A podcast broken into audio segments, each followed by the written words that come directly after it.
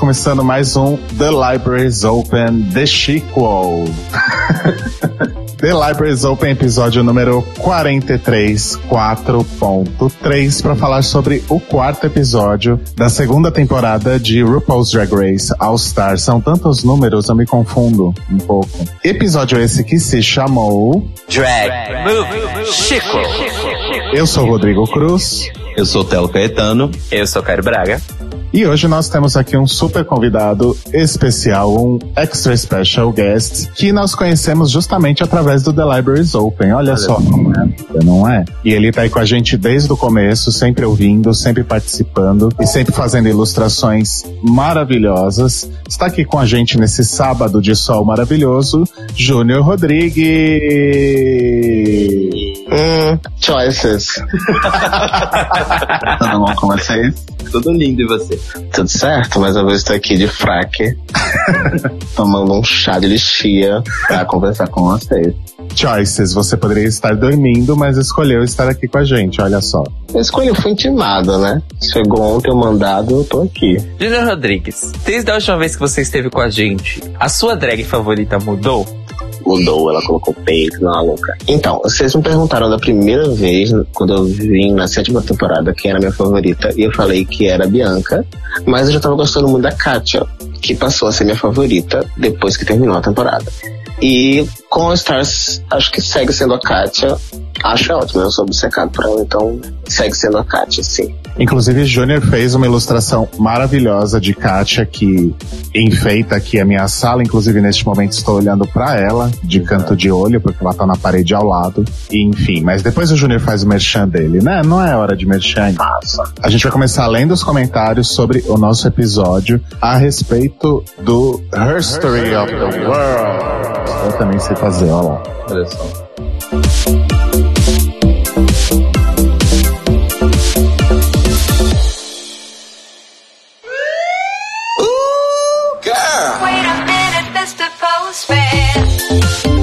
Bom dia para todo mundo, para você que tá aí dormindo, que acordou agora, igual a gente. E eu vou começar hoje lendo os comentários aqui no nosso Facebook do Robert Júnior. Bem, gostaria de falar sobre uma drag polêmica, mas enfim, Fifi O'Hara. Como disse em outro comentário meu, Fifi foi a minha torcida na sessão dela.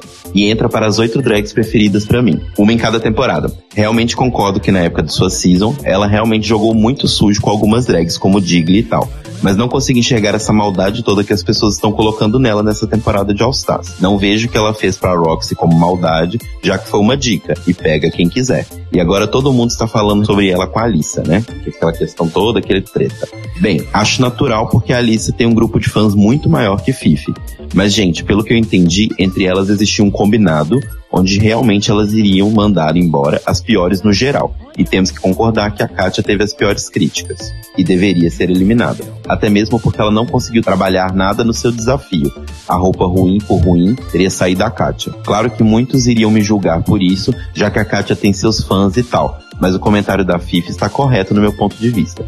Amo Fifi e sei que ela tem suas falas maldosas, mas não faz muito tempo ela mostrou seu preconceito contra fetes e negros. Mas não sei, enfim, defendo sim Fifi e defenderei, até porque Rox está me cheirando mais falsa ainda, porque não acredito na mudança de água para o vinho. Acho injusto a forma como os fãs da Alice estão tratando o Fifi agora, devido a alguns spoilers que saíram e tal. Bem, é isso, adoro vocês, estou adorando o All Stars e até a próxima semana. Beijão, Robert, obrigado pelo comentário. Mua.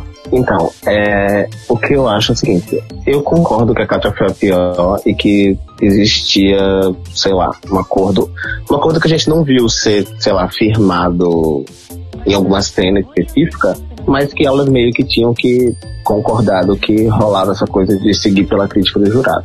Mas eu acho que o episódio todo, como um todo, foi muito arbitrário. Total. E que a Katia não poderia fazer muita coisa com o personagem que foi dado a ela e com, enfim, ela não teve interação com ninguém, ela não, não teve coreografia, nada, entendeu? Eu acho que qualquer Queen que tivesse sido escolhida para ser Lady Di provavelmente ia parar no bora. Concordo total. Então, são pontos que devem ser levados em consideração e que fazem com que o episódio inteiro seja meio injusto, assim, por natureza, sabe? Acho que em, em qualquer configuração a gente vai encontrar algum tipo de justiça dentro desse episódio. Por isso que eu não consigo dizer necessariamente quem deveria sair ou não. E tem uma outra questão também, e isso aí na verdade seria uma questão de rever todos os episódios até agora cuidadosamente. Mas eu não me lembro em nenhum momento da Alissa ter dito que seguiria por essa, por esse critério jurados, sabe? Uhum. Então, assim, ninguém assinou nada, né?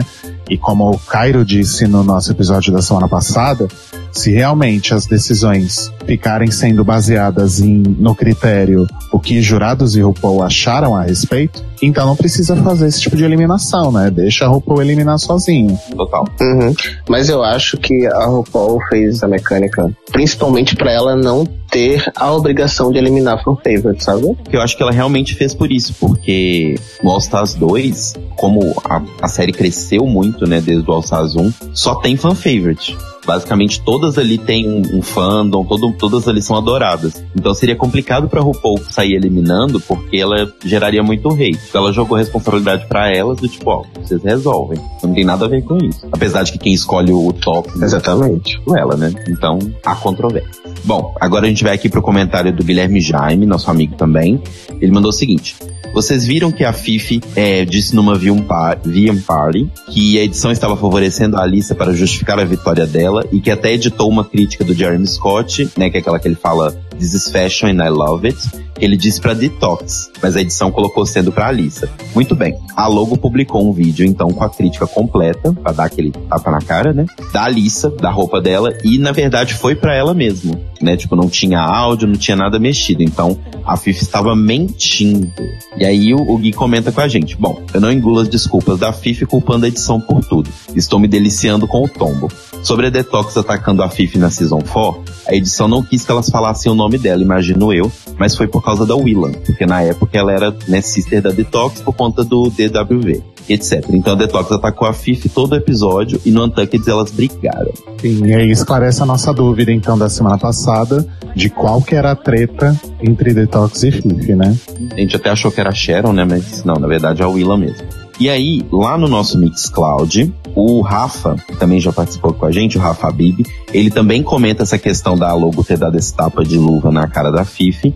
Depois ele faz uns outros comentários aqui com a gente, que é o seguinte. Agora, quanto ao podcast, como sempre adoro ouvir as suas opiniões. Só não concordei muito com o desgosto que vocês demonstraram com relação à escolha da Lady Di. Eu achei importante. A Lady Di foi importantíssima em várias obras de caridade, mas eu adoro principalmente ela como figura que quebrou estigmas relacionados a pessoas com HIV.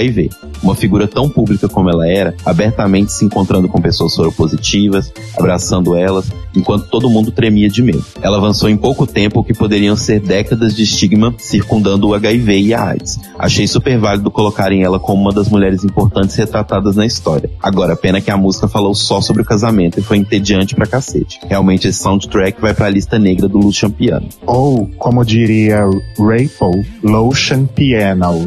E por último aqui, a gente vai ler o comentário também no nosso Facebook do Vitor Vilavich. Voltei. Eu não acredito que a Alaska vai mesmo ganhar essa temporada. PQP. Desafios fracos, looks fracos, vai ganhar pelo nome. Entrou com um vestido copiado da Titi maravilhosa Devane e na última runway tentou dar uma de Acid Berry mal sucedida. Se é pra usar biquíni como fez no desafio, deveriam ter chamado a Andrea Mello de volta. Hashtag revoltada. Fifi se sabotando sendo beat e tentando se redimir nas redes sociais, igual a melhor vilã de reality show. Roxy é aquela alguma ex do FBBB, que foi cotada para na edição, participou e agora volta para buscar a coroa que perdeu, mas não consegue passar de coadjuvante. Mas tá linda e parem de falar mal. Não, não vou parar de falar mal. A Alissa deveria ter ganho o Snatch a bicha tá destruidora.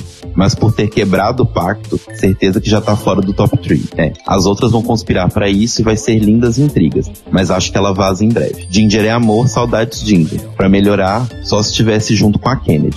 Gente, a Season 7, melhor narrativa. Todo mundo ficou odiando as que na verdade eram pra ser as mocinhas. E as anti-heroínas, Pearl e Violet, se deram bem no final. Top 4 do amor só com vilãs. Detox é top 3. A bicha é boa e a melhor jogadora ali. Mas arrisco que vai ser tipo o quarto lugar do BBB. Fica até o final, mas não ganha nada. Agora vamos falar de quem merece ser divulgada e enaltecida. Aquela que merece a coroa e ganhou nesse último episódio o melhor gancho ponto de virada. Kátia. A bicha chegou toda confiante, botando pra fuder. Daí nesse último ela revelou que era tudo uma construção e terá até o final para lidar com a insegurança e conquistar a merecida coroa. Nessa jornada, ela infelizmente teve que eliminar a melhor amiga, mas felizmente conquistou uma importante aliada, Alissa Edwards. Ou seja, depois desse episódio já mudou tudo, né? Cagou tudo. Será que Kat e Alissa vão conseguir escapar das amações de Fifi? Será que Roxy deixará de ser coadjuvante? Arrisco dizer que Detox será decisiva para a formação do top 3 junto com ela. Quero beijos do CB. Hashtag Fora Alaska, hashtag Golpista, hashtag Volta Querida. Então, eu não concordo muito com essa questão da, da, da Alaska. Muito provavelmente a RuPaul escolheu a Alaska pra ganhar esse, essa temporada, mas eu não concordo que ela esteja fazendo um trabalho ruim. O que eu acho é que uh, a edição pode estar, sim, uh, tentando dar um, um foco maior para as qualidades e para as coisas que ela tem apresentado. Mas eu também acho que não é culpa da Alaska, ela tá ali fazendo o trabalho dela e um trabalho muito bom. Tem tido vitórias que são merecidas, diga-se de passagem.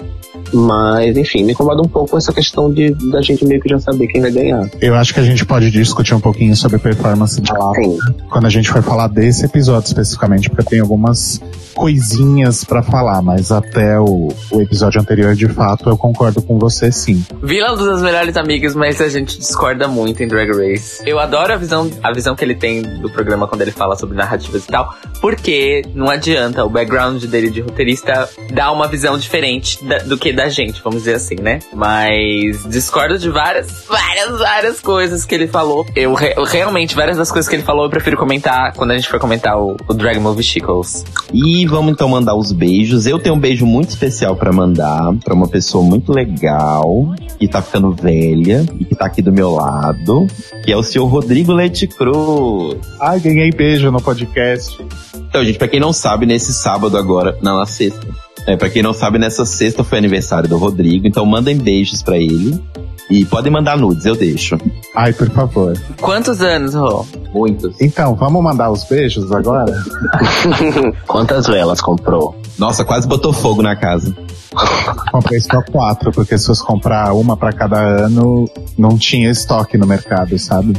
O Telo não pode falar aquela frase da chance, ela never have a sugar daddy, né? É, exatamente. Ai, mas obrigado pelos, pelos parabéns. Eu mandei, tá?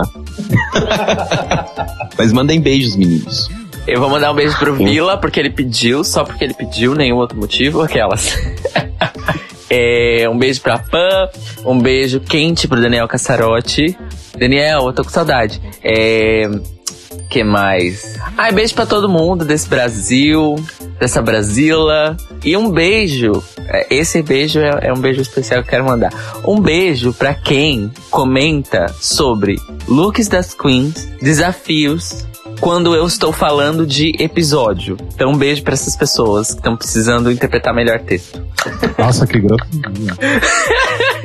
Depois não para de receber comentário, aí fica, nossa, a gente não recebe nenhum comentário. E os meus beijos aqui são para as pessoas que deixaram comentários, que eu gosto de todos, eu não sou igual o Cairo, eu sou uma pessoa legal, que é o Luciano Sabino, o Felipe Raulino, a Joyce Ferreira, o Frank Aleixo, o Lucas Fabiano, que mandou e-mail pra gente, o Fábio Lima, o Eduardo Rincão e vocês todos, porque, sei lá, eu amo vocês. Eu quero um beijo é, especial pro Fábio Lima, que comentou lá no, no Facebook. O Fábio é amigo meu de muito, muito tempo. A gente se conhece há mais de 10 anos. A gente trabalhou junto naquela empresa em que eu não ouso dizer o nome mais.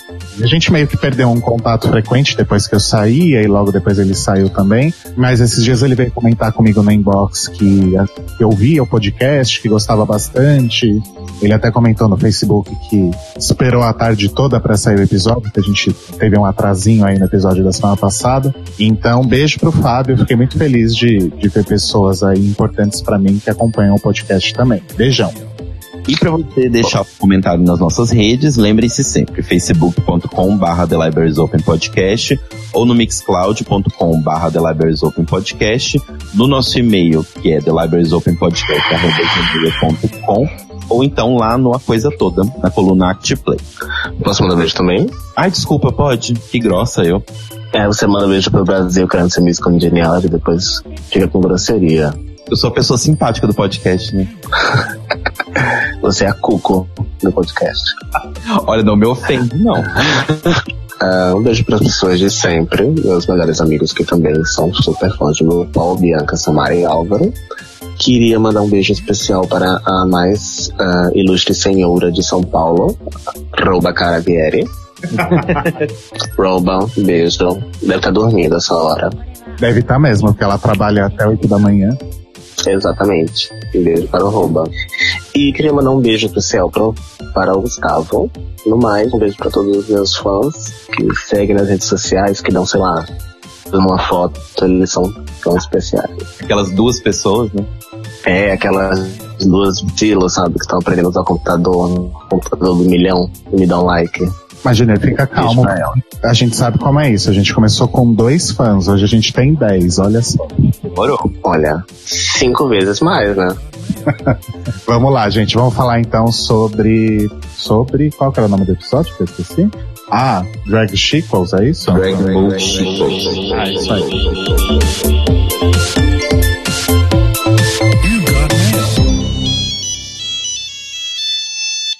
Esse programa é considerado impróprio para menores de 12 anos.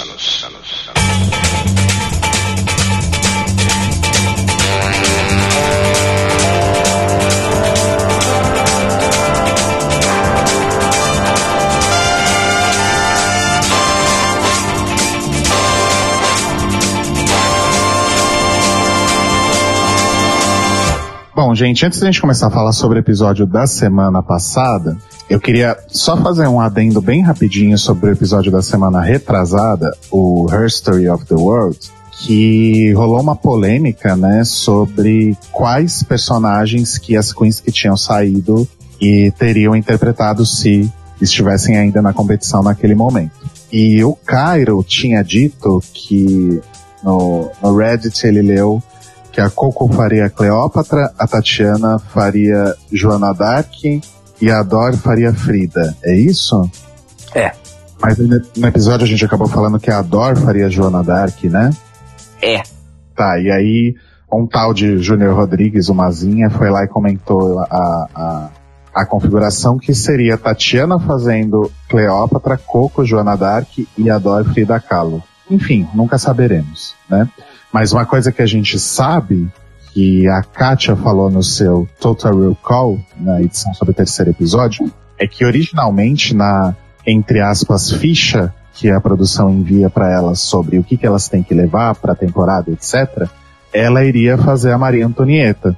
E na última hora mudaram para Lady Di e ela teve que se virar com o vestido de noiva que ela tinha levado.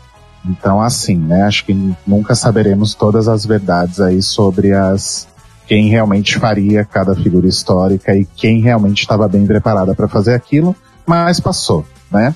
Mas tem uma coisa, a única informação confirmada de, desse lance é porque a própria Tatiana disse no Twitter que ela faria Joana Dark. De resto, são informações conflitantes. Mas eu acho muito pouco provável que a Dor fizesse, que a Coco fizesse a Frida, por exemplo. Eu não acho não. que eles iam escolher. Ah, não, isso com certeza. Vamos, vamos por processo de eliminação. Tatiana, ela mesma disse que ia fazer a Joana Dark. Uhum. A informação mais consistente que tem, que tipo, que apareceu em duas fontes do Reddit e nos comentários do YouTube, é que a Dor faria a Frida. Fazendo o jogo dos Eu acho que a produção. acho que é isso mesmo.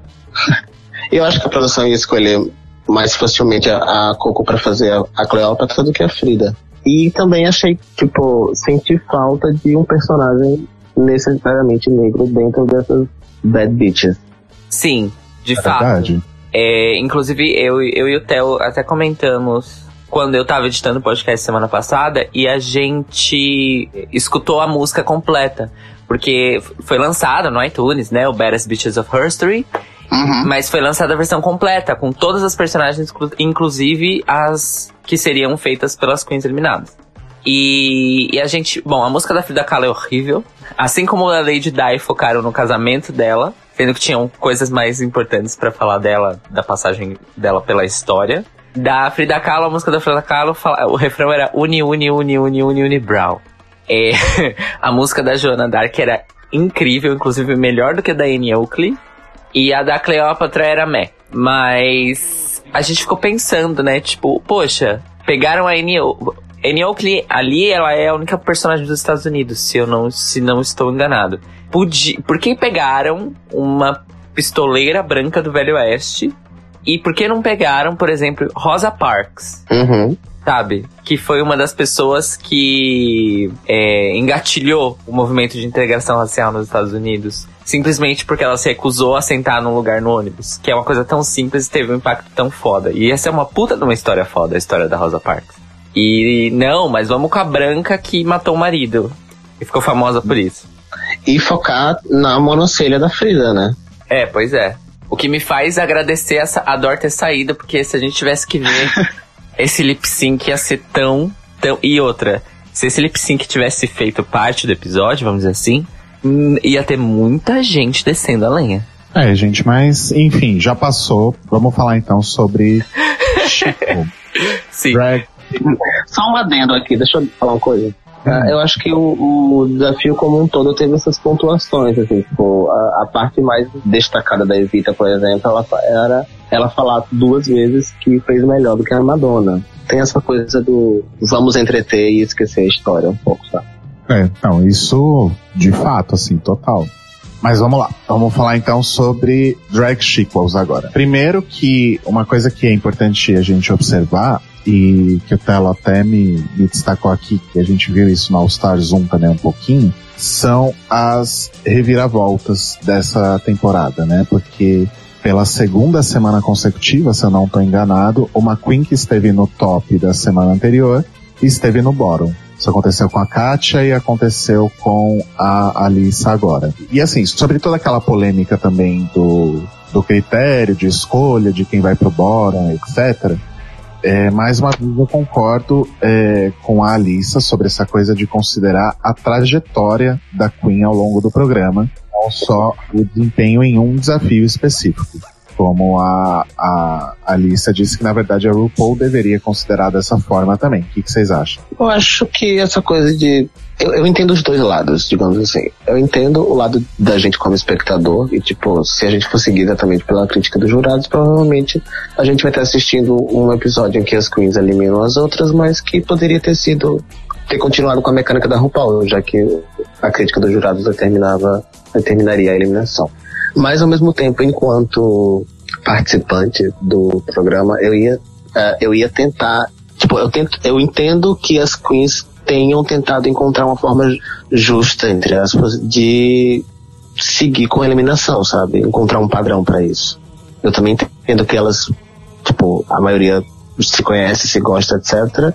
Então, tipo, vamos aqui tentar encontrar um jeito que seja, num senso comum, o jeito que a gente acha justo para eliminar a Queen.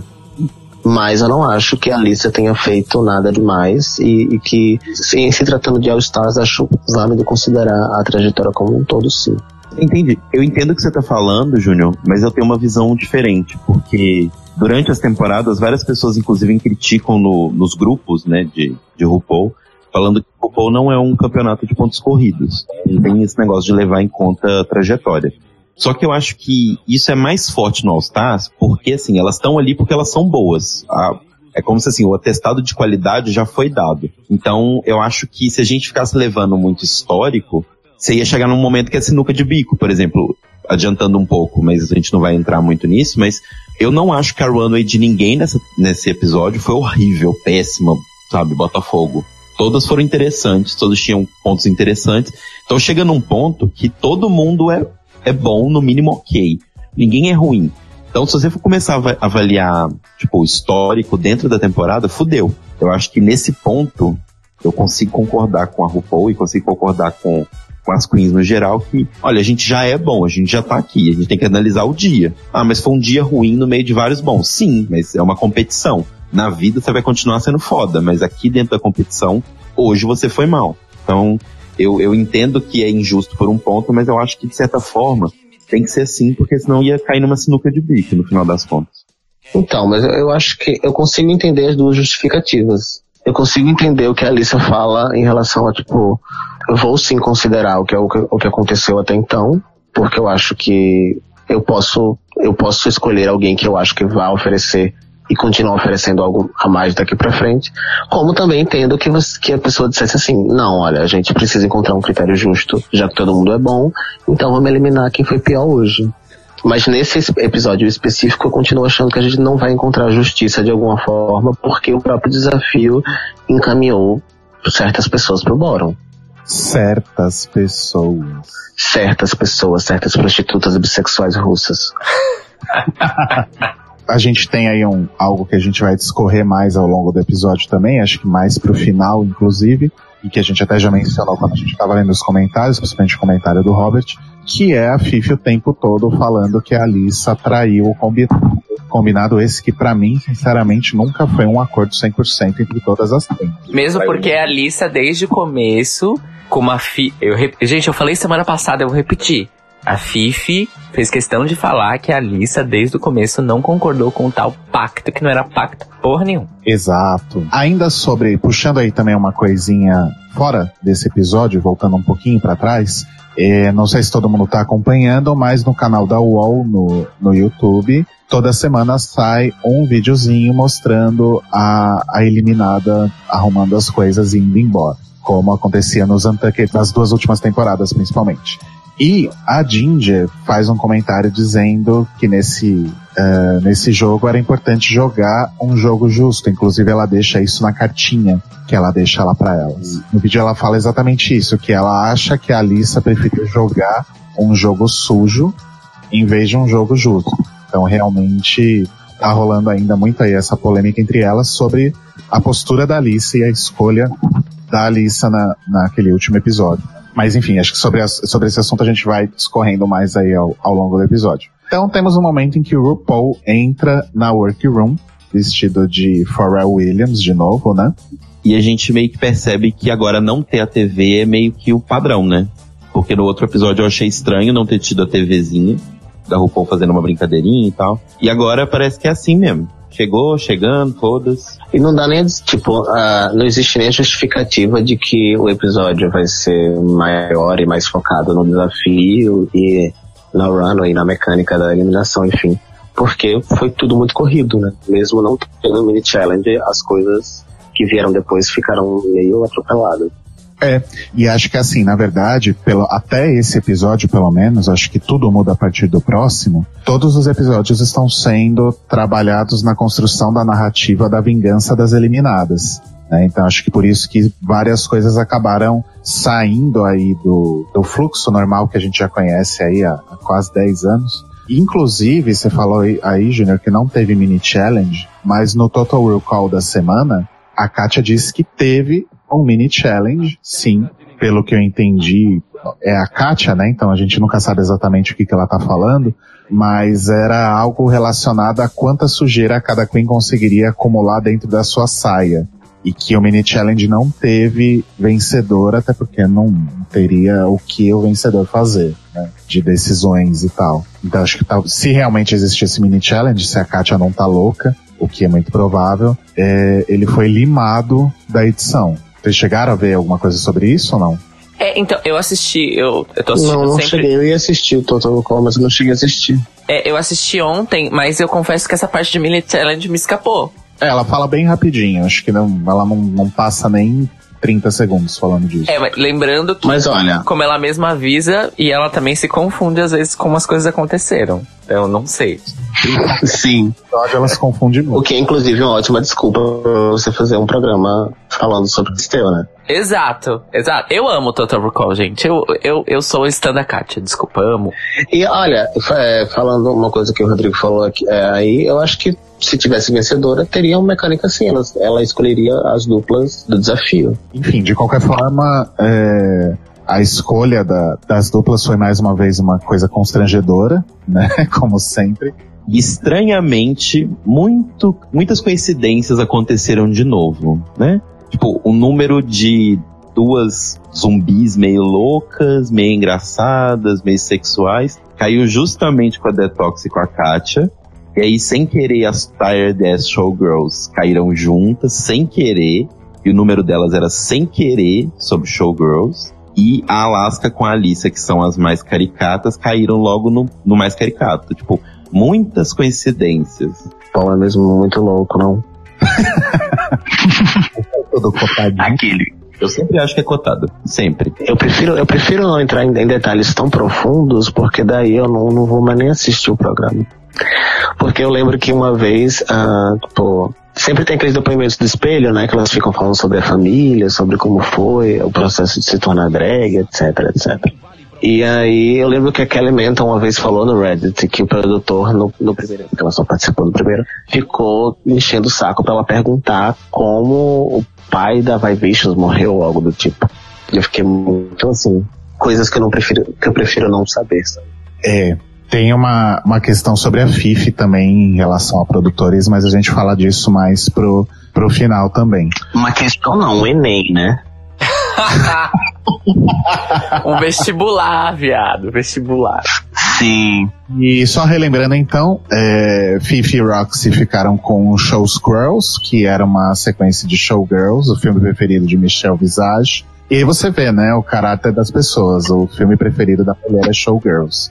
Aí temos Thelma que é uma sequência de Thelma e Louise com Katia e Detox. E o maravilhoso What Happened to Baby JJ com Alaska e Alissa. Quem não assistiu Whatever Happened to Baby Jane, por favor, assista, que é um filme maravilhoso de morrer.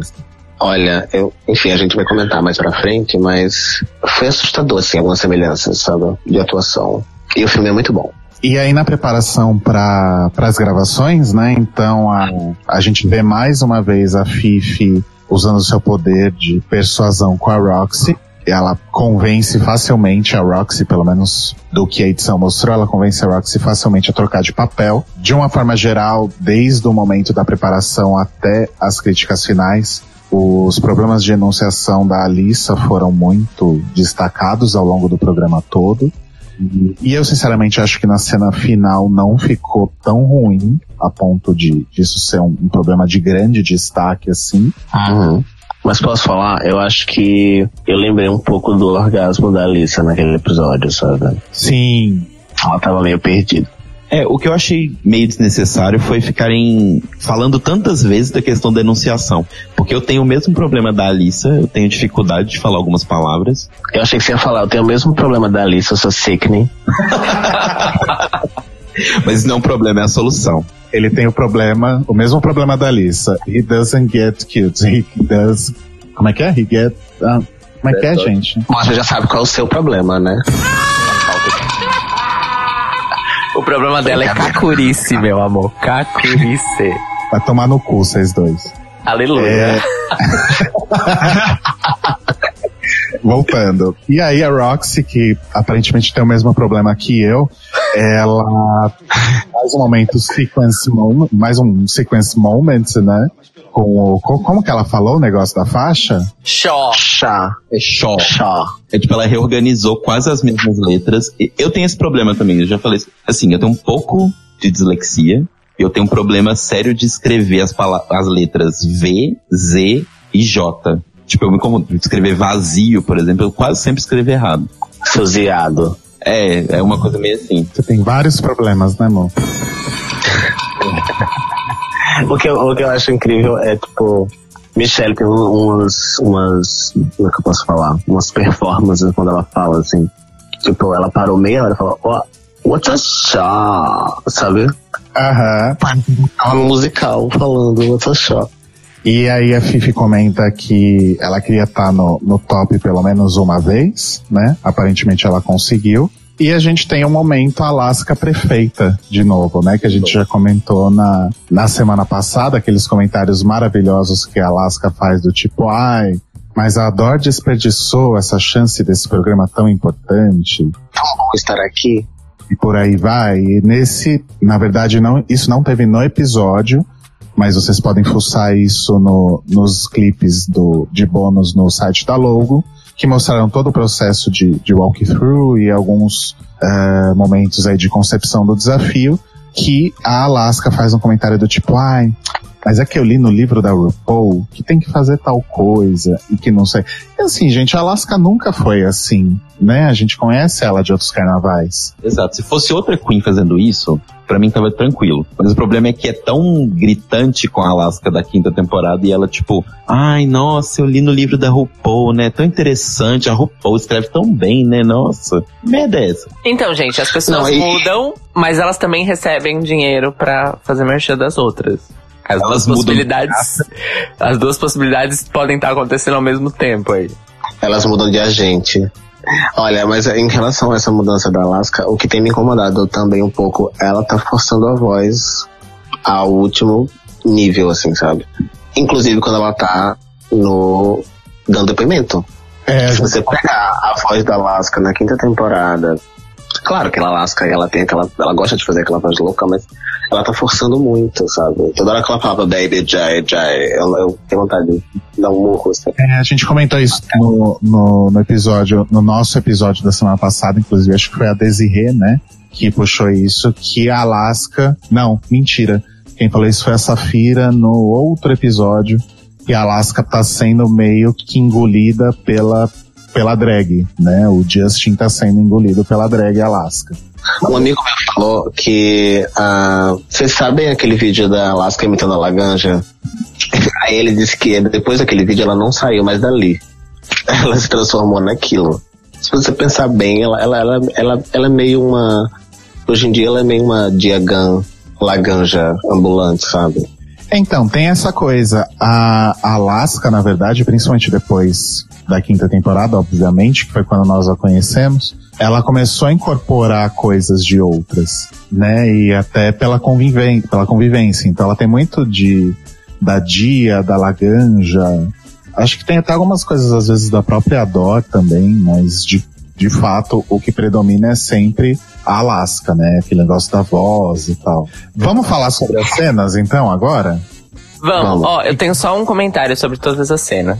Que eu já queria get out of the way, assim, pra vocês comentarem. Como sempre, cenas mal escritíssimas em desafios de atuação em Drag Race. Com raras exceções ao longo aí das 10 temporadas. Mas eu vou te falar que apesar de ter sido divertido por causa das queens, o texto das cenas foi horrendo. Foi até pior do que Shakespeare, na minha opinião. Eu não sei se eu tive algum problema com os textos, não. Eu achei os roteiros bem fraquinhos, mas eu não me surpreendo mais. Normalmente os desafios de atuação, eles são. Eles só são bons pelas queens que roubam a cena. Assim, se você pegar o RuPaul's Empire, inclusive eu participei de um podcast maravilhoso sobre esse, esse episódio. O roteiro era muito ruim, assim. Você pega os clichês os estereótipos daquela determinada cena e das referências que ela. as quais elas. as referências que inspiraram a determinada, o desafio, né? E aí você joga esses estereótipos, fala sobre umas três, quatro gírias de LBT ali pra dar uma um humor, risos. E, e sempre fica bem, bem fraco, assim. Comparado a, por exemplo, os musicais, os outros desafios. Sempre acho bem fraco. Sim, eu acho que o único que, que o último, na verdade, que se sucedeu bem nisso, até acho que pela própria proposta, era o, o desafio de atuação da sexta temporada, que, era, que eram filmes de terror, né? Principalmente o, o dos anos 80, que já tem uma carga trash por si só, né? É, então eu acho que talvez tenha sido justamente isso. Como o, o próprio referencial já era trash e, e um pouco desprendido dessa coisa de ser um roteiro bem escrito, talvez tenha ficado melhor por isso. Vamos, vamos por partes. O que, que vocês acharam de Show Squirrels? Eu nunca assisti Showgirls, então eu não sabia do que se tratava. Eu também também não. Só a Michelle, só tinha a Michelle na sala de cinema como pipoca assistindo Showgirls. É, mas pelo que eu entendi pelos comentários, aparentemente a Fifi incorporou muito bem a, a personagem principal, né? Uma coisa que me incomoda e que eu acho que foi bem forte assim nes- nessa cena é essa coisa deles ah, encherem o saco da tipo a gente acha que a cena vai ser uma merda ou que todo mundo vai ser uma merda e aí quando chega no desafio que mostra o resultado final foi tudo bem, sabe? Eu entendo que isso é uma jogada de edição pra gente ficar, será que vai dar certo ou não? Mas eles quase que criam um padrão de mostrar algo ruim pra uma cena que vai ser boa e vice-versa, sabe? Não tem mais nem surpresa em relação a isso. É, virou, vir- virou uma fórmula, né? Isso daí. É, Eu acho que eles trataram justamente a questão da gente duvidar se vai ser bom ou não, porque se mostra que é ruim, a gente já supõe que vai ser bom e vice-versa. Então, é, sobre Show Squirrels versus Showgirls, É, eu nunca assisti o filme. Eu já li sobre o filme e não me interessei para ver o filme. Mas eu digo uma coisa para vocês. É, no meio, tipo, de crítica de cinema, e se você for ler sobre coisas, é, tipo, tanto retroativas como de hoje em dia, falando sobre Showgirls, ele é considerado o filme que acabou com a carreira do Paul Verhoeven, que é o diretor. Então, deixo só essa informação aí pra vocês. Não que o Paul Verhoeven tivesse uma carreira muito invejável. Oh, ele fez, ele dirigiu Total Recall, dá licença. Caguei. Eu digo mais, eu digo Poor Paul Verhoeven. Mas enfim, eu, eu, eu achei a cena ok. Parecia um estereótipo de, tipo, mãe de Misa, alguma coisa do tipo, né? Eu não cheguei a pesquisar sobre o filme. Mas eu acho que, eu acho que a Fifi foi bem. Não, não, não julgo o, o top 2 dela. E, e, acho que a Roxy foi, pra mim, eu não sei se a, se a Roxy ou a Alissa foram, foi, quem foi a pior das duas, assim, mas eu, eu achei a Alissa meio perdida, ou a Alissa não, desculpa, a Roxy meio, meio que muito Roxy, como o próprio Todd falou. É, uma coisa é fato de que a Roxy não sabe atuar. Isso é fato, ela já deixou bem claro em diversas situações. E é muito ruim, porque, tipo, ela é muito perdida, sabe? Ela não sabe mudar a Roxy. Acho que ela ficou tanto tempo construindo o que, que é a Roxy, como que a Roxy se comporta, que toda vez que ela tem que, que imitar uma mulher, ela imita imediatamente a Roxy. Ela não consegue sair disso. Então, tipo, a Tamar Braxton, quando ela fez, ela era uma Roxy exagerada. Sabe, uma Roxy que grita, uma Roxy que faz, solta frasezinhas, mas ela era basicamente a Roxy. Sabe? Eu acho que é o mesmo problema da Alissa, se a gente for prestar atenção. É, mas a Alissa teoricamente aprendeu porque a John Crawford dela era muito boa. Mas não deixava de ser muito Alissa, né? É, a própria Fifi disse, a própria Fifi disse isso, né? Que a, a John Crawford da Alissa era muito Alissa, mas eu não sei, eu, eu gostei bastante do desempenho. Mas... Então, eu acho assim, às vezes, eu acho que é o mesmo, é o mesmo problema com a Roxy, com a Alissa. Uh, mas acho que a lista, às vezes, nos entretém mais quando ela. Mesmo quando ela dá errado, não sei se vocês conseguiram entender. Sim. A própria Alissa se dando mal, às vezes, nos entretém e é engraçada, entendeu? Então acho que o, que eu acho que a Alissa, por exemplo, a Alissa se deu bem no Snatch Game fazendo a John Crawford, do mesmo jeito que a Roxy também se deu bem fazendo a, a sabe? Acho que a questão é que elas não sabem atuar em criar um personagem diferente delas, mas em determinados uh, desafios elas conseguem canalizar a própria personalidade para se sair bem mesmo não sabendo atuar. Eu acho que foi isso que não rolou nesse desafio. Sim, porque se a gente parar para pensar, mesmo que elas mantenham a Roxy, mantenham a Alissa, a Alissa é muito, mesmo, é muito mais engraçada do que a Roxy. Então, no frigir dos ovos, a Alissa acaba sendo, saindo melhor. Aproveitando que a gente tá falando da Alissa, vamos subverter tudo aqui e falar sobre What Happened to Baby JJ. Inclusive, antes de falar, desculpa, antes de falar sobre o episódio, eu queria dizer que eu amo o What Happened e que eu queria falar, começar todas as minhas frases da vida com What Happened. eu também amo. Eu quero incorporar isso na minha vida. Ao invés de perguntar, eu, eu pergunto, What happened, girl? Olha, serão reações. Eu, eu, estou curioso para as reações das pessoas nos ouvindo falar What happened. Eu acho que a gente vai lançar uma tendência. E eu gosto também de What Happened como resposta, né? Tipo, tudo bem, o que, que aconteceu? Aí você, What Happened was. Aí dá aquele. é ótimo também. Eu acho, assim, na minha opinião, acho que alguém até já falou isso aqui, que foi provavelmente a cena mais fraca, mas eu acho que valeu muito, e aí eu tenho que reconhecer pelo desempenho da Alaska como Betty Davis, né? Ela era Baby Jane. Foi, foi muito. Foi até creepy, assim, sabe? E a mudança maravilhosa de, do nome de Blanche para Blend. Sim. E assim, ela, ela, não sei, ela era, ela era muito, muito Baby Jane. E teve uma, uma. Eu não lembro se vocês. Eu não sei se vocês assistiram o filme, mas tem uma cena que a, a Baby Jane fala, tipo. Você tá, tipo, a Blanche fala você não faria essas coisas se eu não tivesse nessa cadeira. E aí a Baby Jane fala, mas você está nessa cadeira. E eles meio que repetiram essa fala, né? You are, you are, no, no what happened. E foi muito igual, assim. Foi, foi, foi a Betty Davis fazendo ali. Tá, tava até bizarro, de tão parecido. Sim, eu gostei bastante. Eu realmente acho que a, a Alaska mereceu a vitória, considerando é, só por enquanto a, as interpretações, né? Depois a gente fala de Run. Uhum. E aí depois a E a gente... maquiagem, só, só dar um adendo aqui, a maquiagem da, da Alicia, da Alaska, desculpa, também deixou ela fisicamente parecida com, com a Baby J. Hum. A mudança da boca, principalmente. E aí a gente tem o Elman Weezy, que eu acho que diferentemente do. E aí tem uma característica bem especial. Diferentemente dos outros dois, eu acho que o Elman Weezy tinha realmente um espaço para as duas brilharem da mesma forma. Né? É, acho que até, até pela pró pelo próprio filme, né, original. Uhum. dinâmica do próprio filme. Os outros dois realmente abria um pouco mais de espaço para que uma brilhasse mais que a outra, que foi o que aconteceu com Fifi e Alaska. Eu acho, inclusive, que se a dupla tivesse sido. Se as duplas tivessem julga, sido julgadas como duplas, provavelmente a Katia e Toque teriam ganhado. Exato. Porque o resultado final, não só a mecânica de brilharem igualmente, digamos assim, mas o resultado final da cena ficou, ficou melhor em, enquanto grupo do que as, os outros dois. Sim. E, e esse foi um dos motivos que, pelos quais eu achei uma sacanagem a Katia ter ido pro Bottom. Primeiro porque assim, no episódio passado já tinha sido Bottom 2. Né? Por que que nesse episódio foi Bottom 3 de novo? Isso realmente eu não entendi. A gente pode falar melhor depois. Do que no episódio anterior, né?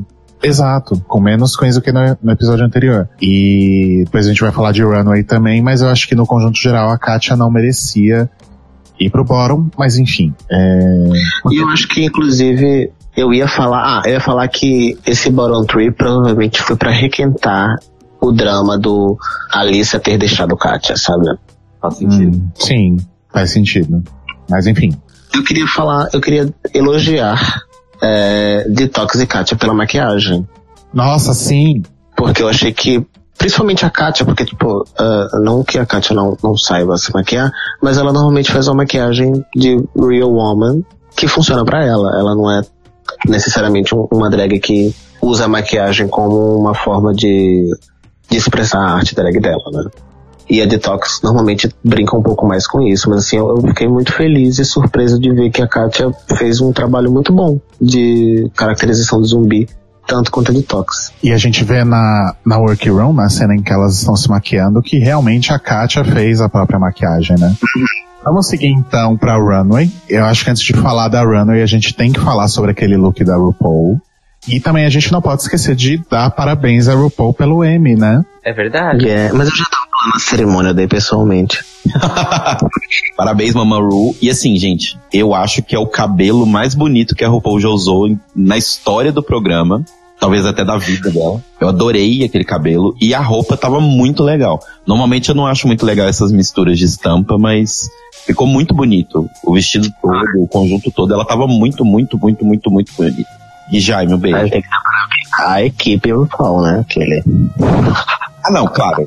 Mas assim, tava muito, ela estava muito bonita, então. Mas eu acho assim, uh, eu gostei muito, mas eu ainda fico. Uh, o meu preferido, tanto cabelo quanto roupa, é o look da RuPaul no, no episódio do John Waters. Que ela usou um vestido dela mesma com a bunda de fora. Sim. Sim. Eu, eu achei muito, muito bom, assim, e eu gosto desse, e acho legal, mas eu acho, eu gosto mais daquele look porque ela também saiu um pouco do, do que ela costuma fazer, né? Mas esse look tava muito bom e a, e a peruca também tava muito boa.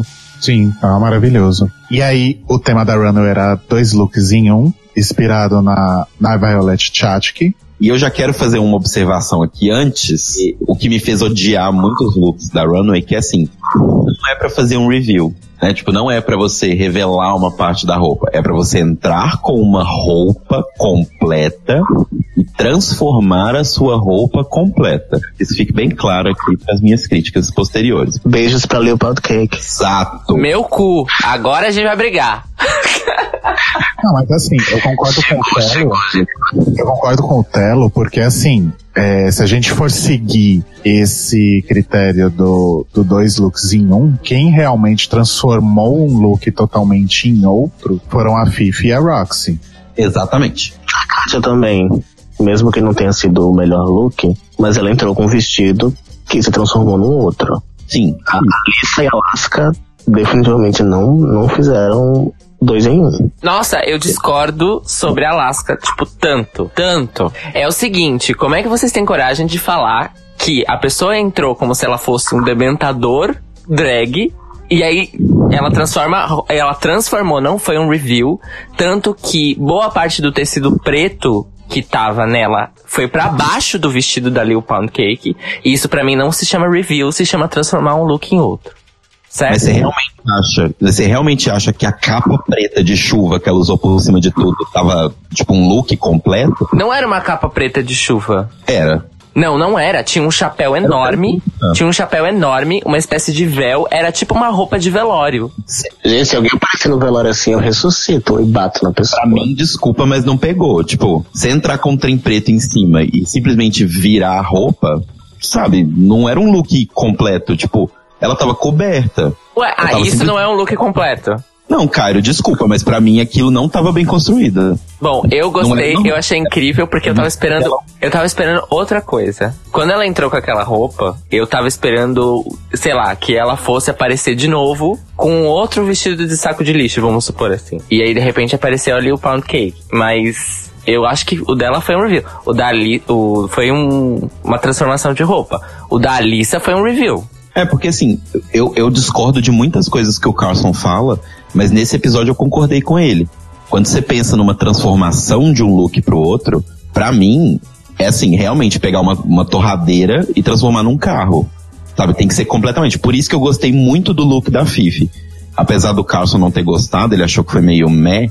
Eu acho que, tipo, eram, eram dois looks muito bem feitos, muito completos, muito, tipo, dentro de um conceito, sabe? Ela entrou, tipo, meio príncipe, uma princesa tomboy, assim, e depois ela virou uma princesa normal, de capa e tal, blá, blá, blá. É, disseram, eu li no Reddit que acho que o segundo vestido é baseado num, num, num dos visuais da Bella, da Disney. Sim, é o, o vestido dourado principal da Bela. Isso. E o primeiro é meio que, mais ou menos, né, se a gente forçar, baseado na roupa da fera, Ah, na roupa azul que ele usa. ou seja, a Fifi Então, sendo cosplayer, amo. Sim, ela participa de um cosplay no meio. Mas eu gostei muito por isso. Eram dois looks completamente, tipo, bons, sabe? E, e separados e completamente diferentes. Isso eu achei bem legal. Eu queria fazer um, um adendo sobre a Lil Pound Cake. Eu achei que, a, primeiro que a escolha da, da Alaska foi muito, muito inteligente. Eu acho que a Alaska é uma marqueteira, assim, de mão cheia. Ela conseguiu se autopromover com um look, e acho que poucas coisas conseguiram isso. Assim, ela fez uma referência a ela mesma, Uhum. e foi legal e foi, foi inteligente. Mas eu também acho que eu, eu, eu sinceramente não consegui, não consegui entender a proposta dela do primeiro look, sabe? Eu, eu não vi uma drag queen vestida de algo ali. Uhum. Panos sobre a Alaska. Exato. Essa que é a minha crítica maior. Tipo, ela, ela não tava vestida de nada pra mim. Ela tava com um monte de pano em cima. Um monte de pano em cima é fácil. Bom, gente, eu infeliz, infelizmente gostei pra caralho. E a hora que apareceu a Pound Cake, eu gritei, mas eu gritei mesmo. Não foi, não foi um grito de escrever no Facebook. Eu, eu literalmente gritei pra TV aqui em casa. Não. Foi, é ridículo. A parte da Cake eu amei também. Tipo, eu acho que foi inteligentíssimo e o look tava sensacional. A maquiagem tava sensacional, o que ela fez com o rosto dela, de mudar o rosto todo, tava incrível. Mas a minha crítica é justamente no que o, o desafio pedia. É a mesma coisa do desafio passado. Não era drags no futuro, era o futuro drag. Então, eu acho que ficou a primeira parte pra ela, tipo, sei lá, eu achei meio, bem decepcionante. Só uma piada sobre a, a, a transformação da roupa da Alaska. É, a pessoa que faz os reviews de Drag Race no Wave Club, que é um, um site de, de cultura pop que faz reviews de filmes, jogos, livros, etc. É, disse que a interpretação dela foi de que a roupa que a Alaska, que a, transforma, que a transformação da roupa foi de dentro pra fora. Que aquela coisa preta e pesada era a alma da Lil Pound Cake e depois a alma da, e depois a gente via a Lil Pound Cake por fora. Nossa, que profundo.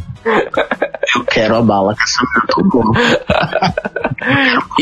E, e Júnior, é, você falou que a Alaska tá uma marqueteira, mas você esqueceu de dizer que, on, que no dia. Não. Ontem Não. É ontem a Alaska lançou lançou. Não, ela não lançou o CD. Ela lançou o primeiro single do novo disco dela. O single chama Puppet. E o nome do disco, que vai sair em outubro, é Pound Cake. Isso, ela lançou a pré-venda do disco. Uhum. Ó, Eu sigo. Temos aí uma fiel discípula de RuPaul mesmo. Exatamente. Tá errada de jeito nenhum. E o da Alissa, vocês realmente têm a mesma opinião da Kátia, que era tão ruim, que era tão bom? Foi a Kátia que disse isso? Eu não lembro. Ela falou no, no Roll Call. Eu, eu acho que a Alicia, na verdade, ela tem até um pouco dessa característica, às vezes, de ser tão ruim que é tão boa, sabe? Uhum. Até quando a gente, a gente se apaixona pelo que ela faz. Eu não achei necessariamente ruim, eu só achei que não cumpriu a questão de ser um, um dois em um. Sim. Mas eu acho que a ideia das câmeras é muito boa. Eu acho que a ideia das câmeras é, é algo muito Alissa, sabe? É muito over, é muito brilho, é muito. é- eu achei que foi completamente dentro do que a gente espera da Alissa. Uhum. Eu acho, eu fico muito feliz em, em dizer que já vi em RuPaul um vestido feito com câmeras fotográficas. É, eu concordo com a Kátia quando ela disse que a- o conceito da a ideia da lista do vestido das câmeras era muito bom, mas merecia uma execução melhor. Porque realmente é uma, uma ideia ótima, principalmente se você fazer uma leitura conceitual do vestido, vamos dizer assim, é, sobre a pessoa que normalmente é fotografada estar fotografando, sabe? Mas isso é uma piração minha mesmo.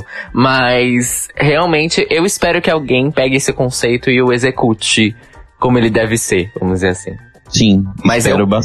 Mas eu confesso que eu achei bem, é, do ponto de vista de performance da pessoa desfilando com aquilo, bem corajoso da Alicia, porque aquilo devia estar pesando muito. É, não que as. Claro que as câmeras provavelmente eram só carcaças, mas ela tava com uma engenhoca para as luzes piscarem, né? Sim, inclusive os fios estavam aparecendo no vestido. É, É. e eu, isso, isso eu acho que teria. Se ela tivesse usado os fios de uma maneira mais estética, porque assim, eles estavam eles estavam dispostos no vestido de uma maneira estética, mas ela poderia ter levado isso à enésima potência, e eu acho que aí sim teria elevado um pouco a estética do vestido. Por exemplo, se ela tivesse mais enrolada em fios, vamos dizer assim, talvez o vestido ganhasse uma outra força, esteticamente falando. Mas isso não é. E eu acho, eu acho também que, já que continuamente o, o programa vem fazendo resgate de runners anteriores, inclusive essa era uma homenagem ao look da, da Violet, seria. Eu gostaria no futuro de ver um desafio de costura, por exemplo, baseado nesse vestido, em como as queens iriam ah, solucionar essa questão de fazer um vestido de câmera. Duas coisas sobre isso. Talvez seria legal, por exemplo, no futuro, uma coisa meio oficina, Drag Race. Eles davam pra elas componentes eletrônicos e elas tinham que fazer uma roupa com alguma parte eletrônica, sabe? Um painel de LED ou luzes que piscam tal, seria legal. Sobre essa questão da, da roupa da Alissa, uma coisa que eu fiquei pensando que ela poderia fazer é, por exemplo, entrar com um look meio detetive barra paparazzi barra inspetor bugiganga, sabe? Tipo, meio misteriosa assim. E aí ela abria o, o casaco, tipo, o casaco virava ao contrário. E aí seria o vestido com câmeras. Seria uma coisa interessante, seria dentro do mesmo conceito que ela queria. E talvez teria sido mais legal, mas realmente ela só revelou as câmeras, né? Tipo, a primeira roupa não era uma roupa, então. E eu queria fazer uma menção honrosa à genialidade da Katia em saber que tinha um look muito simples e adicionar uma coisa que o tornou memorável de alguma forma, sabe? Sim, pra mim o mais impressionante, além do dente e do negócio, foi ela tirando a franja. Como que aquilo foi um truque de mágica, sabe? E acho que é algo, é uma coisa que combinaria em poucas queens, Uhum. inclusive a Katia, assim, porque ela não tem esse apelo de, de estar sempre perfeita e linda e etc, etc. Pô, eu fiquei muito, como fã, orgulhoso dela ter tido essa ideia, assim. Acho que ficou muito divertido no, no fim das contas. Mesmo que o look, os dois looks não fossem nada demais. É, eu acho que o, o mais importante foi a questão também da, da personalidade, né? Porque, como eu já falei outras vezes, a Katia imprime muito a personalidade dela em todos os looks dela. Sejam acessórios como o frufru, por exemplo, até o pentagrama desenhado na testa, né? Então tudo isso remete a Katia de alguma forma, né? Acho que ela é muito, ela é muito inteligente na forma como ela trabalha essas pequenas coisinhas assim pra tornar um look que seria super blend assim num, num look rico, né? Uhum. Agora, sabe uma coisa que me incomoda? Isso sempre, quando tem algum tipo de review, ou neste caso, dois looks em um, que foi um erro que a Violet Chachki, por sinal, não cometeu, que é, elas chegam, posam no começo da passarela e fazem review. Tipo, não dá tempo de fazer um build-up. E, e eu acho que e eu acho que nesse desafio, pra mim, assim, claro, foram looks ótimos e tal, mas nesse desafio pra mim teria feito muita diferença em especial se elas tivessem andado pelo menos a meia passarela com o primeiro look, exato. Ou mesmo até lá na frente, e aí antes delas fazerem as laterais, elas faziam a, a troca, sabe? Eu acho que teria sido muito melhor do ponto de vista de performance. E eu queria, inclusive, ah, fiquei imaginando algumas coisas que são conhecidas por, por looks nesse, nessa runway, sabe? Eu acho que tem algo muito bacana. Provavelmente a, a Raja também. E o que, que vocês acharam do look da Detox? Muito bem executado, mas só isso, assim. Sabe o que, que eu Também- achei? Eu achei que ela fez yellow face. E o look dela também, assim como o da Alissa e, e, na minha opinião, da Alaska, também tinha esse problema que ele era mais... O vestido não mudava, era, você via claramente que era o mesmo vestido, né? Tipo, ele não tinha uma transformação 100%. Então, me deixou meio assim também, tipo, ah, ela só pegou o vestido longo e transformou o vestido longo numa capa. Tyra Sanchez fez isso há 12 temporadas atrás, né? E a Roxy fazendo a Selena. Eu achei que a primeira parte da. Eu acho que a Roxy teve uma vibe mais Violet Chachki, no sentido da, da maneira como a roupa foi revelada. Sim. Eu acho que lembra um pouco ah, o look da Violet, inclusive nas cores. Eu achei inteligente da parte dela e achei que os dois looks estavam completos. Mas eu confesso que o segundo, eu não vi muito no primeiro justamente porque elas revelaram logo no começo, mas o segundo não, não me animou muito assim. Eu achei inteligente a questão da, do review deixar as pernas da, da roupa presas na mão dela. E acho que isso deu um efeito bacana. Uhum. Mas no geral não, não, me- não, não foi nada memorável pra mim. Assim. E aí a gente vai então para as críticas dos jurados. Eu acho que eu, pelo menos, tenho só uma a destacar. Se vocês tiverem outras coisas depois, comentem. Foi uma coisa meio incongruente que a Michelle falou, que é aquela coisa dos free passes. Você jura que a Michelle falou algo incongruente? Que foi no momento das críticas da Alissa, né? Que ela falou que elas não, eles não vão dar free passes pras queens só porque, sei lá, elas foram, olha só como ela pele engraçada aqui e tal, etc. Só que assim, eu acho que, eu não tô tirando nenhum mérito da Alaska, tá? Mas eu acho que em muitos momentos a Alaska recebe uma série de free passes porque ela foi engraçada. E eu acho que o lip sync desse episódio é uma prova disso. Só voltando um pouco a falar das vozes da Alaska, ah, se a gente for pensar, a Laganja foi muito criticada por criar uma voz pra ela. A Alaska tá cada vez mais ah, dentro do próprio personagem 24 horas por dia, entre aspas, tipo, em todo episódio, em todo momento, até quando ela não tá sendo Alaska montada, e eu não vejo nenhum tipo de crítica, assim, é isso que, é isso que eu tava até falando no começo do podcast. Algumas características da Alaska são over the top incessantemente, e ninguém fala nada, justamente porque eu acredito que a edição quer transformar a Alaska numa, tipo, flawless winner, sabe? A gente, a- inclusive, em relação às, às tretas que estão rolando na, na All Stars, você vê que a Alaska tá completamente alheia a isso. Não, não mostra nada dela se envolvendo diretamente e dando uma opinião contundente ou, enfim, indo para um lado ou para o outro. Sabe, a Alaska tá sempre ali naquele discurso de Miss, que bom estar aqui, RuPaul, você é maravilhoso. E aí eu acho que inclusive nas críticas as pessoas passam por cima de algumas coisas pela personalidade da Alaska. Então eu não concordo muito com essa coisa do específico da Lisa só, por exemplo. Concordo total. Eu também Eu acho concordo. que eles ignoram diversos erros e diversos tropeços da Alaska, porque justamente ela é Alaska, sabe? Porque, por exemplo, se a gente voltar nessa mesma temporada, várias pessoas que tiveram um, um desempenho maravilhoso no Snatch Game, por exemplo, a Alissa, aí eles não gostaram da, da runway dela, então simplesmente ela não ganhou, sabe? Tipo, ah, você foi muito boa lá. A Alaska, na minha opinião, Uhum. ela arrasou no desafio como pound cake e tal, mas só na parte do pound cake. Porque assim, eu fico pensando, o, o Carson mesmo fala do vestido da Alice, ah, mas não era um, né, você não revelou nada e tal. E da Alaska pra mim também não revelou nada, o da Detox também não revelou nada. E, e eles, não, eles pulam essas críticas, eles não falam isso sobre algumas, e eles falam sobre outras. Então, qual que é o critério, sabe? Uhum. Se um dos looks for muito maravilhoso, e caguei. É o desafio de transformar. O que me deixa triste tudo isso que vocês falaram agora é porque. Assim, a edição obviamente tá, tá forçando a barra pra cima da Alaska, mas ao mesmo tempo eu acho que ela tá tendo um bom desempenho nos desafios. Mas é isso que me deixa triste. Ela não precisa dessa ajuda da edição e essa passada de mão na cabeça, sabe? Ela é boa. E, e eu fico chateado, na verdade, que ela não precisa disso. Ela tá apresentando coisas muito legais. Por que que vocês precisam continuar, tipo, já várias vezes eles criticaram, ah, você tá subindo muito o nível, então quando você fizer um erro vai ser muito visível. Mas nunca acontece isso com ela, sabe? Tipo, ela tá sempre indo bem. Aí quando ela faz uma coisa, tipo assim, eles não precisavam botar ela no bottom pelo fato do vestido primeiro não, não ser uma coisa tão completa igual o segundo. Mas só falava, tipo, ah, não achei que seu primeiro look foi tão interessante e tal, mas o segundo foi bem legal, parabéns e tal, beleza. Mas eu acho que o problema é simplesmente na edição pra gente, eles simplesmente passarem por cima disso completamente. Sabe? Como se não Uhum. tivesse acontecido nada. E eu acho, inclusive, resgatando algumas coisas desses estados, por exemplo, no lip sync que ela fez com a Katia, ela cortou a roupa, se jogou no chão loucamente.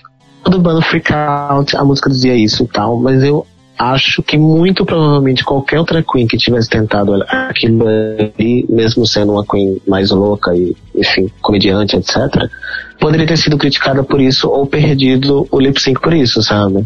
Exatamente. existe sempre uma coisa muito inflamada de absolutamente tudo que a Alaska faz, como se fosse melhor do que qualquer outra e como se ninguém conseguisse fazer aquilo. E eu acho que, inclusive, algumas, entre aspas, regras do programa ou coisas que a gente, no senso comum, considera não muito legais, como, por exemplo, se jogar no chão e tirar roupa, são passadas por cima porque era Alaska. Exatamente. Vocês querem falar sobre alguma outra crítica ou a gente pode ir pra deliberação? Uh, eu queria falar sobre uh, de que provavelmente a edição focou nessa questão de Katia ter errado duas falas antes dela no bottom three. Porque se você prestar atenção no resultado final, uh, isso não prejudicou absolutamente nada a cena. Inclusive a cena foi a melhor no termo de dupla. Mas eles focaram nisso na hora que eles mostraram o ensaio e focaram no Carson falando isso também. No Carson, eu não lembro se foi o Carson, mas enfim, um dos jurados falando que ela estava perdida no começo, etc, etc. Então eu acho que eu acho que isso meio que reforçou, tipo, foi para tentar dar legitimidade a esse bottom tree. E isso revela também como a edição e a produção fazem as coisas com 20 pesos e 20 medidas. Porque se você pensar, por exemplo, no desafio da Dor no, na sexta temporada do filme de terror, ela erra muito. No filme de terror não, desculpa, também, mas, mas é porque ela ganhou o desafio do rap. No desafio do rap, a, a, a Dor vezes o rap dela na hora do ensaio. Mas depois que ela pega no tranco, ela super consegue se dar bem com o carisma e o talento dela, inclusive ganha o desafio. Naquele momento, era interessante para mostrar que a Dó estava se esforçando e que ela tinha talento e poderia evoluir. Nesse caso, como eles queriam mostrar, legitimar a presença da Katia no Bottom Tree, eles fizeram desses primeiros erros algo ruim, mesmo que ela tenha ido bem depois, sabe? É, se a Kátia tivesse feito parar de chover nos primeiros erros, né? Nossa, gente. Onde é que desliga aqui o Hangout? Eu não sei. Mas acho que o Cairo até desmaiou depois dessa. Lá nas deliberações, então, todo mundo concorda, então, que a Lisa foi a, a mais criticada de todas e ela continua mantendo a, a posição dela de que é injusto ela ser eliminada por causa de um desafio. Inclusive é o argumento que ela usa quando ela conversa com a, com a Alaska, né? Porque a, Fifi, porque a Fifi não se dignou a conversar com as pessoas, uma por uma, né? E aí é legal que justamente nessa parte entra o depoimento da Detox, dizendo que se a Fifi realmente tá nessa intenção de mudar a imagem que ela criou depois da quarta temporada, ela tá falhando miseravelmente, né? Porque foi bem uma atitude quarta temporada não querer conversar com as três do bottom, né? Sim, eu confesso que eu fiquei um pouco triste com a Alissa ah, contando quantas vezes as pessoas estavam no bottom, Sim. porque apesar dela considerar justa uma visão mais global do desempenho até o momento, ela também tem que botar em consideração que as pessoas podem não achar justo ah, e tentar achar um outro caminho que eles achem melhor, sabe? E, e falar sobre a trajetória de quem tá com ela no bottom eu achei um pouco desnecessário, assim, não curti. Sim, concordo plenamente com você. Enfim, daí a Alaska tem uma conversa com cada uma, todas elas focam nessa coisa de do, do melhor desempenho, tal, etc. Enquanto a Alissa continua focando na coisa do histórico, elas focam no desempenho do, do episódio específico, do desafio em questão. E aí a gente vai então pro, pro lip sync, que mais uma vez segue aí a tendência de troca de roupa, né? As duas trocam de roupa, a Alaska na verdade só troca a peça de cima. E aí a gente tem esse lip sync que acho que a gente já falou um pouquinho e já meio que concordou que, ou não, que a Alaska acabou ganhando mais uma vez por ser entre aspas, engraçada, né? O que, que, vocês acham? Eu acho que funcionou. Eu acho que dentro. Primeiro eu queria dizer em relação a todos os lip syncs dessa temporada, que eu acho que falta um pouco do. Precisa do lip sync pra viver e pra continuar aqui. Eu não vejo um, sei lá, um sangue no olho como eu vejo normalmente nos lip sync for life. Exatamente, eu já tinha pensado isso, mas acho que eu nunca trouxe isso à tona. Parece que tá faltando um pouquinho de vontade nos lip syncs, né? Sim, porque tipo, elas, elas, claro que tem a grana, mas assim, elas já estão top 2, já ganharam, então não existe essa pressão de preciso desse lip sync para continuar. Mas eu acho que nesse caso foi um foi um lip sync bom, para mim o melhor da temporada até agora, porque eu acho que as duas foram muito bem em propostas diferentes. Uh, por exemplo, no, no, da Katia com a Alaska, eu senti a Katia um, um pouco se segurando para não ganhar e não eliminar a Tatiana. E, e, nesse eu vi que as duas estavam bem fazendo um trabalho bem feito e cada um de um jeito diferente. Então eu acho que o resultado final ficou legal. Eu gostei do lip sync. É, eu não sei se eu gostei, na verdade. Eu achei um Achei ok, mas acho que como todos os outros lip syncs dessa temporada até agora, eu não, não vi nada assim muito brilhante, sabe? Mas enfim. E aí, passado então o lip sync, a gente descobre que a Alaska eliminou a Alissa. Ela até chega a, a chorar, eu achei que foi sincero, inclusive. E aí a gente tem então a, a reviravolta, né? A, a, a Alissa vai lá pro, pro workroom, faz o discurso, recebe a mensagem no telão, como as outras anteriores. E aí, de repente, entram as queens de volta na workroom pro After Elimination, que geralmente é no episódio seguinte. E então acontece o que a Katia chamou de The Face Crack of the Millennium. Então elas cinco lá debatendo, né? A Fifi fazendo todo o seu discurso de por que eliminaria a Alissa, baseado no que ela levou pra, pra passarela, que ela achou fraco, mal produzido, mal executado, etc, etc. Que a Michelle tá certa, que não tem que passar a mão mesmo, não sei o quê. E pá, lá estão as quatro atrás do espelho, vendo tudo. Gente, isso foi tão brega e tão bom. Sim, foi muito brega. Foi muito brega, mas foi muito bom. E agora é a hora que o Cairo Braga faz o discurso? Não, sei. É, Pois é, ah. é, eu vou falar sobre duas coisas especificamente. Agora que a gente chegou no final do episódio, você comentou essa pequena mudancinha aí no formato. Eu vou explicar por que, que eu mandei aquele beijo especial para as pessoas que estão precisando interpretar texto. Gente, quando eu digo que o episódio foi bom, é porque o episódio foi bom enquanto TV, enquanto episódio de TV, enquanto episódio de RuPaul's Drag Race. Se as queens foram, porque dá para fazer um episódio ótimo num episódio com um desafio fraco e queens fracas. E ainda assim dá pra fazer um bom episódio de TV. Esse pode ter sido um dos casos, ainda, ainda que eu acho que elas não foram tão fracas assim no geral. Mas o episódio, enquanto episódio, foi tal, na minha opinião, no meu top 5 de melhores episódios de Drag Race, ele entrou. Por quê? Ele foi um episódio de o arquivo que a gente assistiu tem 41 minutos e alguns outros poucos segundos, sendo que os últimos 30 ou 40 segundos são de créditos, então vamos lá, 41 minutos. Foi o episódio em que eles enfiaram mais coisas até agora, não só por causa da adição do, do final, mas também porque o challenge foi um challenge mais, é, vamos dizer assim, trabalhoso. Tanto que a RuPaul já tava na, na runway é, fala, apresentando o desafio e convidados aos 13 minutos do episódio. Eu fiquei pasmo, assim. Eu falei assim, gente, o que, que vai acontecer? 13 minutos a RuPaul já tá. Welcome to the main stage of RuPaul's Drag Race. A edição foi genial, foi tudo muito genial na, na construção da narrativa desse episódio. Isso posto, vamos falar sobre Fifi O'Hara. É o seguinte, o fandom de Drag Race já demonstrou várias vezes que consegue ser muito, muito, muito horrível em determinados momentos. E o ódio que está sendo canalizado pra Fifi O'Hara tá sendo um dos piores momentos. Um, porque é recorrente, claro. Não dá pra ignorar que ele já aconteceu antes. E as coisas que ela relatou nessa temporada, de gente ameaçando jogar ácido na cara dela e ela perdendo show porque o dono da boate acha melhor ela não aparecer, nos mostram que essas coisas elas não são.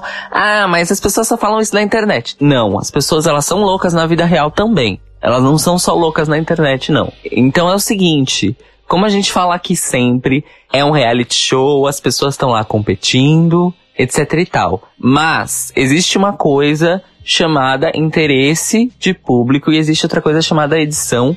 E vocês não se enganem quando a gente diz que as coisas são manipuladas na edição, porque elas são. Não existe recorte de realidade no audiovisual. É tudo ilusão.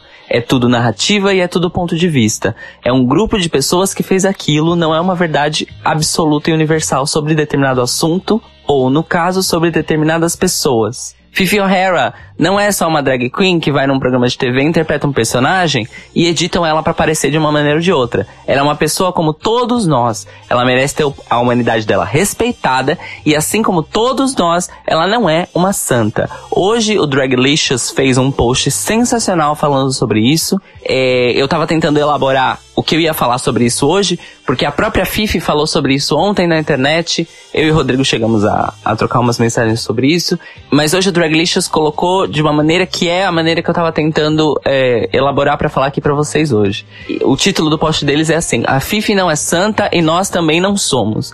Então vamos cada um olhar pro próprio cu e parar de distribuir cultura de ódio dentro de uma comunidade que já sofre cultura de ódio de outras comunidades. Então, se a gente começar a se matar entre a gente, não vai sobrar um para contar a história. Eu tô usando uma metáfora aqui, mas é uma metáfora que infelizmente pode, pode virar realidade na prática, como às vezes acontece. Então é o seguinte, você não gostar do que a Fifi faz enquanto drag queen, ótimo, beleza, mas saiba respeitá-la enquanto pessoa e principalmente saiba que ela é uma pessoa como você, que faz merda, fala merda, é maldosa deliberadamente sim e às vezes não. Principalmente quando ela está sendo representada num programa de TV em que existe uma equipe de literalmente uma centena de pessoas envolvidas na produção, existem interesses comerciais envolvidos aí e ela, infelizmente, é mais um peão nesse jogo. Ela não é um jogador, ela é um peão. Então, vamos ter um pouquinho de senso de realidade para ser irônica, mas nem tanto nesse assunto para falar sobre um programa de televisão que não é a realidade e não representa as pessoas nele de uma forma fiel e realista. Tudo pode ser manipulado de acordo com os interesses de, de quem tem a mão no mouse do computador que está cortando todos esses vídeos e empacotando para a gente assistir. Então, muito mais bom senso nisso aí. É, eu queria só da, também dar uma contextualizada em tudo isso que o Cairo falou. É, a gente vai deixar aí para vocês o link de um post que a Fifi fez no Instagram, em que ela conta alguns detalhes sobre essa coisa de produção, edição e tudo mais, e como ela foi, ao longo da temporada, forçada, digamos assim, entre muitas aspas, né, mas conduzida pela produção, certos plots que ela não estava interessada em criar. Então, como ela foi conduzida a falar isso, a se posicionar sobre aquilo. Quando as gravações terminaram, ela deve ter pensado, bom, isso vai dar merda. E agora com o programa editado e exibido, ela está vendo que deu merda sim.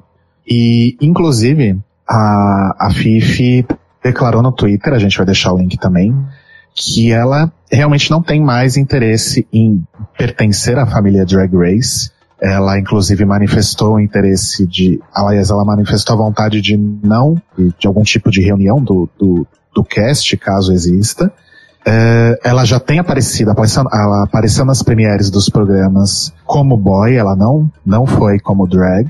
E ela acabou de lançar um single como Jeremy Carey, como, como boy e não como Fifi O'Hara. Então, assim, né, eu acho que tudo isso que está acontecendo e que tem muita responsabilidade dos fãs, a responsabilidade não é só de RuPaul's Drag Race, a responsabilidade é dos fãs e das pessoas que acompanham o programa. Gente, a gente tá matando uma artista, né? Então vamos tomar cuidado como a gente se manifesta e como se a gente, como a gente se posiciona em relação às pessoas.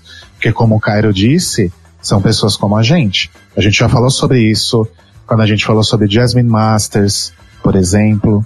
Você a pessoa publicamente nas redes sociais e, enfim, acabar com a privacidade dela e com o, com o, o ímpeto artístico dela por causa de algo que ela falou num episódio de um reality show, acho que é um pouco demais, né? Só rapidinho, o Rodrigo falou de, ma de matar uma artista. O fandom de Drag Race já tem um, um body count, pelo menos, que se chama Magnolia Crawford, em que ela Sim. falou com todas as letras que ela parou de fazer drag por causa do hate vindo das pessoas que assistiram Drag Race. Então vocês tomem muito cuidado. E só uma coisa que eu queria falar para as pessoas, assim, e com- com- enquanto relação a, a essa questão que o Cário falou e o Rodrigo também, de vocês tentarem pensar o quão ridículo é você odiar a Fifi ou o Jeremy, né, pe- pelo, pelo que ele é e não pelo que ele fez no programa, é mais ou menos você querer matar uma pessoa ou ficar com ódio mortal de uma pessoa porque ela ganhou de você de um jogo de baralho, sabe? Tipo, é um jogo, gente. É,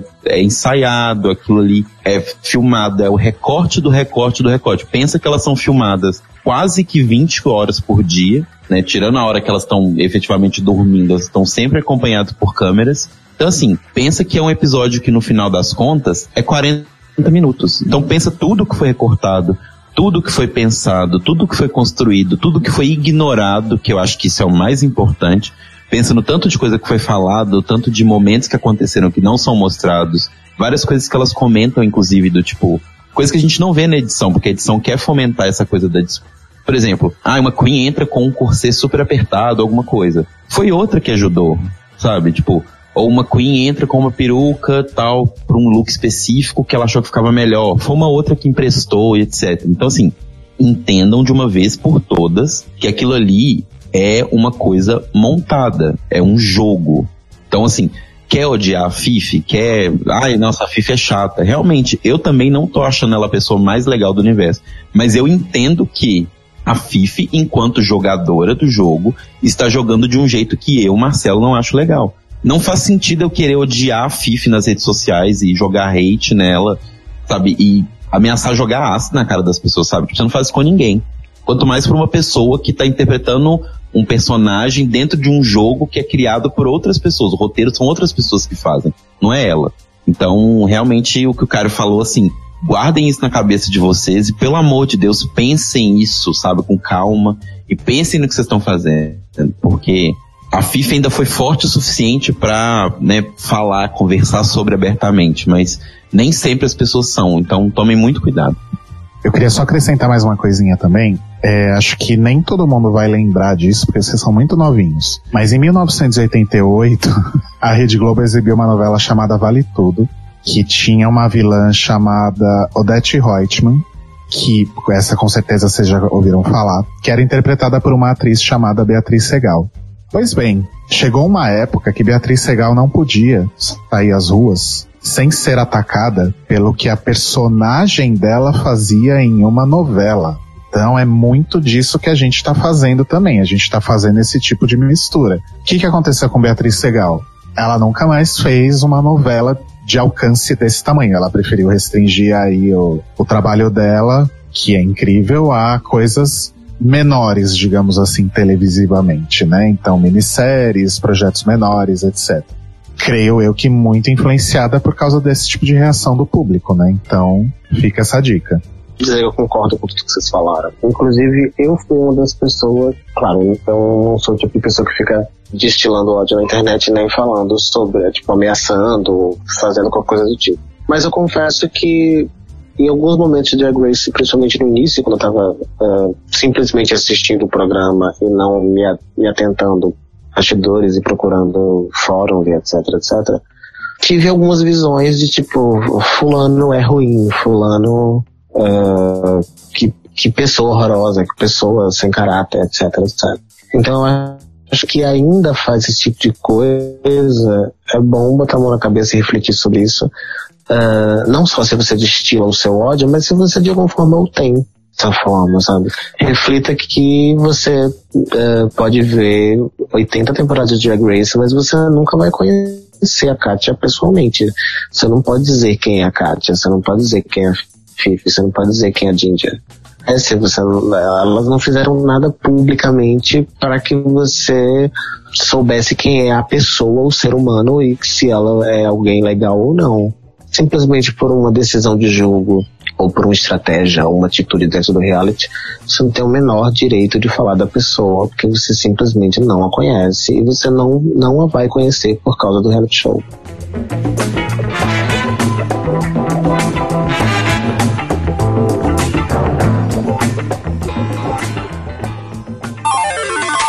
Bingo dos spoilers!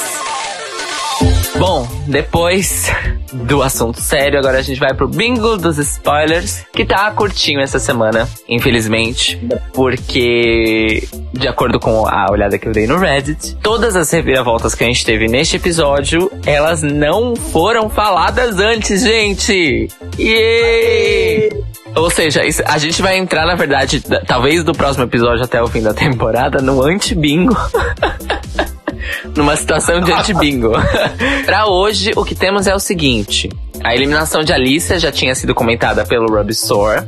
Então é um Bingo! Exato. Voltando a falar da Fifi rapidamente, é, a Fifi comentou no, no, no post do Instagram, que o link tá aqui, que o Rô comentou agora há pouco, que justamente a produção ficou pressionando ela pra ela ser igual ela foi na Season 4, basicamente. Isso vai ao encontro de uma coisa que Rubsor tinha dito no Reddit lá atrás, no começo do ano, de que provavelmente é, a Fifi seria prejudicada na edição final porque ela não é, quis fazer o que a produção pediu para ela, que era ser histérica. Ou seja, o que a Fifi relatou e o que o Rubisor disse no Reddit há meses atrás, confere está alinhado. Então, isso também é um bingo! Mais um motivo para vocês botarem a mão na consciência de ser babaca na internet, porque ninguém aqui é burro, as pessoas são babacas. É, e agora a gente entra na zona cinza do bingo dos spoilers. Como a gente comentou no primeiro episódio, o Rubisor, que no momento é a nossa única fonte, já que as, é, as informações do ex-namorado da Alaska estão aí num vácuo até o final da temporada, ele disse que uma Queen ia voltar em algum momento da temporada. Mas ele disse uma Queen. E nós, claro, estamos acompanhando e descobrimos que todas as Queens vão voltar, as eliminadas, exceto a do Ardelano, claro, para uma chance de voltar de uma delas voltar à competição. Ou seja, Rubisor realmente estava certo quando disse que uma Queen ia voltar. Mas nós não sabíamos como. Então isso é um 6 ou 9 que a gente vai descobrir no próximo episódio. Próximo episódio esse que se chama Revenge of the Queen! a gente tem uma mini sinopse. A mini sinopse, na verdade, é a única sinopse que tem, né, gente?